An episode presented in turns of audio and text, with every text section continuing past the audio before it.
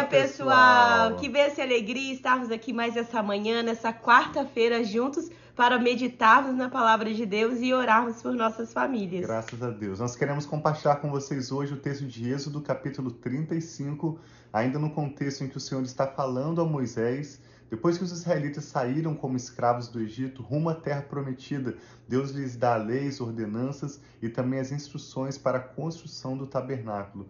Hoje nós vamos ver quando Deus reafirma a importância do dia semanal de descanso e também pede a Moisés que aceite do povo doações que seriam necessárias para a construção do tabernáculo. Ao final dessa breve leitura, nós queremos orar com você também, queremos concordar com seus motivos de oração, vamos orar juntos pelas nossas famílias e que essa seja uma quarta-feira muito abençoada. Hoje, dia Amém. 12 de abril, vamos meditar nas Escrituras e orar juntos. Sim, Pai, muito obrigado pelo teu amor, o teu cuidado sobre nós e nós entregamos esse momento de leitura pedindo, Pai, a sabedoria do Senhor, o discernimento e a revelação que só vem de ti, Pai, da tua palavra. Nós te louvamos e agradecemos em nome de Jesus. Amém. E hoje, dia 12 de abril, é aniversário do meu sogrinho também, né? Do Graças Zezinho. Parabéns, Zezinho. Sei que sempre nos acompanha aí também. Que Deus abençoe muito sua vida. Meu pai está completando hoje 65 anos. Uma bênção de Deus, saudável, servindo a Deus, abençoando tantas famílias aí na sua cidade, na sua comunidade. Graças a Deus, louvamos a Deus pela sua vida e parabéns. Êxodo 35 então começa dizendo que Moisés reuniu toda a comunidade de Israel e disse a ela: Estas são as coisas que o Senhor os mandou fazer. Em seis dias qualquer trabalho poderá ser feito, mas o sétimo dia lhe será santo, um sábado de descanso consagrado ao Senhor. Todo aquele que trabalhar nesse dia terá que ser morto nem sequer acendam fogo em nenhuma das suas casas no dia de sábado. Então, quando Moisés está prestes a falar sobre a construção do tabernáculo, nós lemos nos últimos dias, nos últimos capítulos de Êxodo até aqui, Êxodo 34, as orientações que Deus deu a Moisés sobre o que deveria ser construído e quais seriam os detalhes desse projeto. Agora, quando Moisés vai chamar o povo para trazer os materiais e realizar o trabalho da construção, ele começa lembrando que em seis dias eles trabalhariam, mas o sétimo dia seria um sétimo dia de descanso, um dia dedicado ao Senhor. Verso 4, material para o tabernáculo. Disse Moisés a toda a comunidade de Israel: Foi isto que o Senhor ordenou. Separem dentre os seus bens uma oferta para o Senhor Todo aquele que de coração estiver disposto trará como oferta ao Senhor ouro, prata, bronze, fios de tecido azul, roxo e vermelho, linho fino e pelos de cabra, peles de carneiro tingidas de vermelho e couro, madeira de acácia, óleo para iluminação, especiarias para o óleo da unção e para o incenso aromático pedras de ônix e outras pedras preciosas para serem encravadas no colete sacerdotal e no peitoral. Então, todos aqueles materiais que nós já lemos anteriormente, Deus agora pede para o povo trazer de coração, como uma oferta ao Senhor. Então, quem tivesse, falou, uma parte do, daquilo que você tem. Então, todo mundo que pôde trazer, eles estavam trazendo daquilo que Deus já tinha dado a eles, Exato. provido sobre a vida deles. Então, aqui agora ele descreve quais seriam os materiais necessários para colocar em prática aquilo que Deus já tinha dado as orientações e nós já tivemos aqui nos, nas lives anteriores. Sim, é muito interessante nesse texto, dentre outras aplicações, que ele mostra sobre o contexto de doação. Primeiro, Deus nunca nos pede para entregar a Ele algo que Ele não nos tenha dado em maior quantidade anteriormente. Então, quando nós entregamos uma oferta ao Senhor, ou quando nós podemos fazer uma doação a uma pessoa, nós estamos dando porque antes nós já recebemos do Senhor.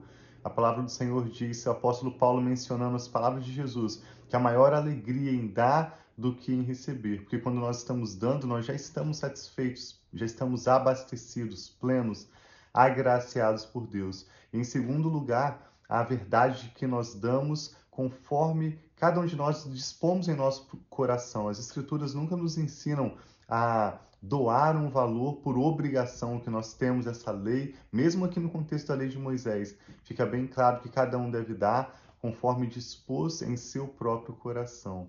E a Bíblia também fala que Deus ama quem dá, dá com, com, alegria. alegria. que lindo, né? Se Deus tivesse apenas amado o mundo, nós ainda assim estaríamos em problema. Mas a Bíblia diz que Deus amou o mundo e deu o seu Filho para que todo aquele que nele crer não pereça, mas tenha a vida eterna. Então Deus é aquele que nos amou primeiro, aquele que nos dá primeiro, e como uma consequência nós podemos aprender com as Escrituras a desenvolver um coração grato e generoso também. Bom mordomo, é claro, nós não podemos dar do que nós não temos, mas uma vez que nós temos, nós podemos com alegria e com disposição, voluntariamente, compartilhar os recursos que Deus nos tem dado com as pessoas ao nosso redor e também, é claro, para o estabelecimento do reino de Deus. Amém. No verso 10 diz que todos os que dentre vocês forem capazes virão fazer tudo quanto o Senhor ordenou. E aqui ele resume o que nós lemos nos últimos capítulos. Eles iriam construir o tabernáculo com sua tenda e sua cobertura, os ganchos, as armações, os travessões,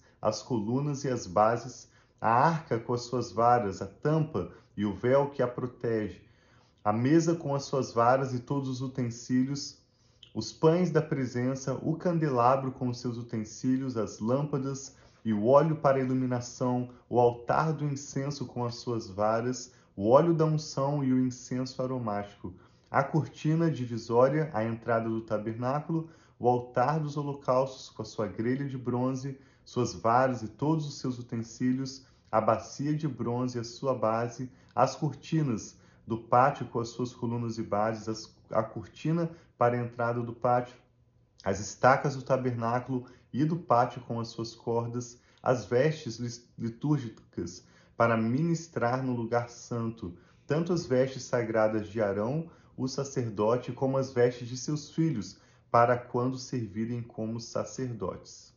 Então toda a comunidade de Israel saiu da presença de Moisés e todos os que estavam dispostos, cujo coração os impeliu a isso, trouxeram uma oferta ao Senhor para a obra da tenda do encontro, para todos os seus serviços e para as vestes sagradas. Todos os que se dispuseram, tanto homens quanto mulheres, trouxeram joias de ouro de todos os tipos, broches, brincos, anéis e ornamentos e apresentaram seus objetos de ouro como oferta ritualmente movida perante ao Senhor. Todos os que possuíam o fios de tecido azul, roxo e vermelho, ou linho fino, ou pelos de cabra, peles de carneiro tingida de vermelho ou couro, trouxeram-nos.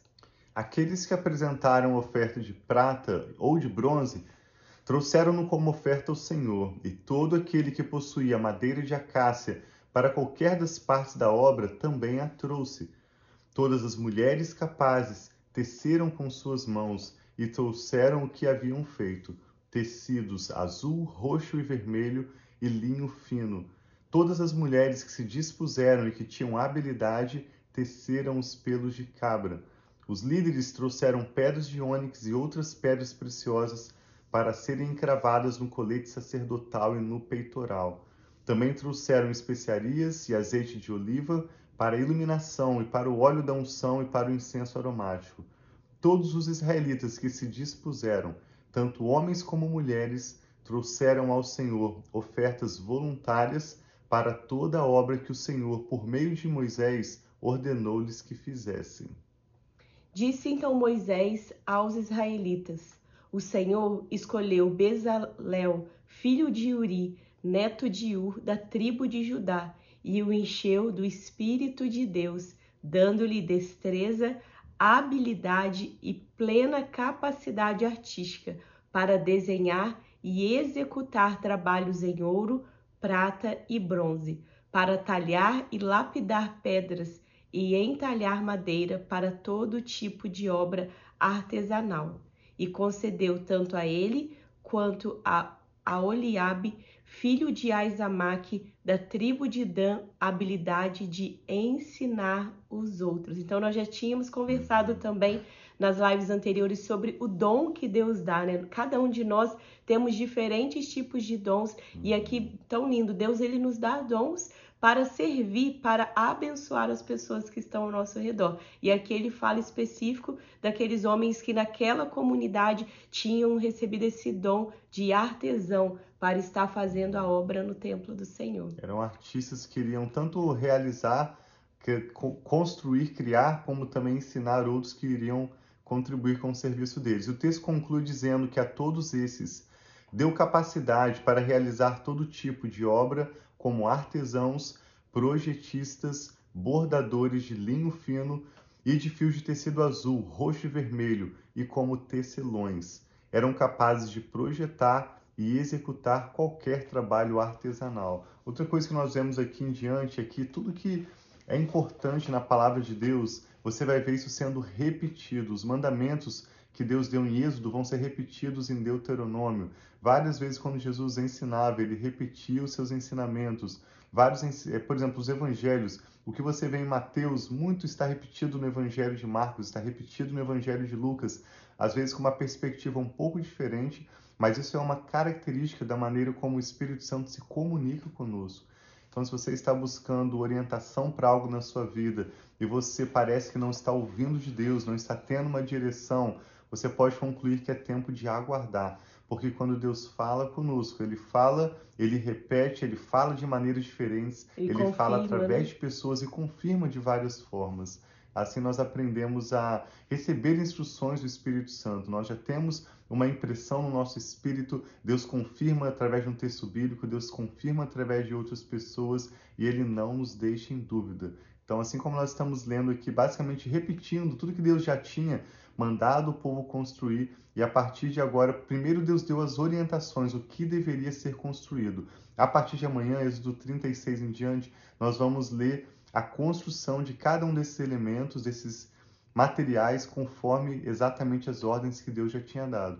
Então, isso está nos mostrando nas Escrituras que Deus confirma, Ele fala, Ele reafirma, não há problema para Deus em falar novamente, em repetir, assim como nós fazemos com os nossos filhos, e aquilo que é importante, nós não nos preocupamos em repetir, em abordar aquilo uma nova vez, né, de uma perspectiva diferente, e é assim que nós temos aprendido que o Senhor se comunica conosco. Sim, e algo lindo de nós vermos é que nós, nós podemos ver as promessas de Deus, aquilo que Deus declarou e o cumprimento dessa promessa durante essa construção. Então, que seja um tempo sobre as nossas vidas também, de não somente ter uma palavra de Deus, uma orientação de Deus, mas um tempo de cumprimento das Amém. promessas de Deus. Sim, então, sim. que durante esses dias que nós vamos estar lendo também sobre essa construção, que algo novo, que aquilo que foi já declarado, aquilo que já foi talvez dado uma orientação, uma direção sobre as nossas vidas,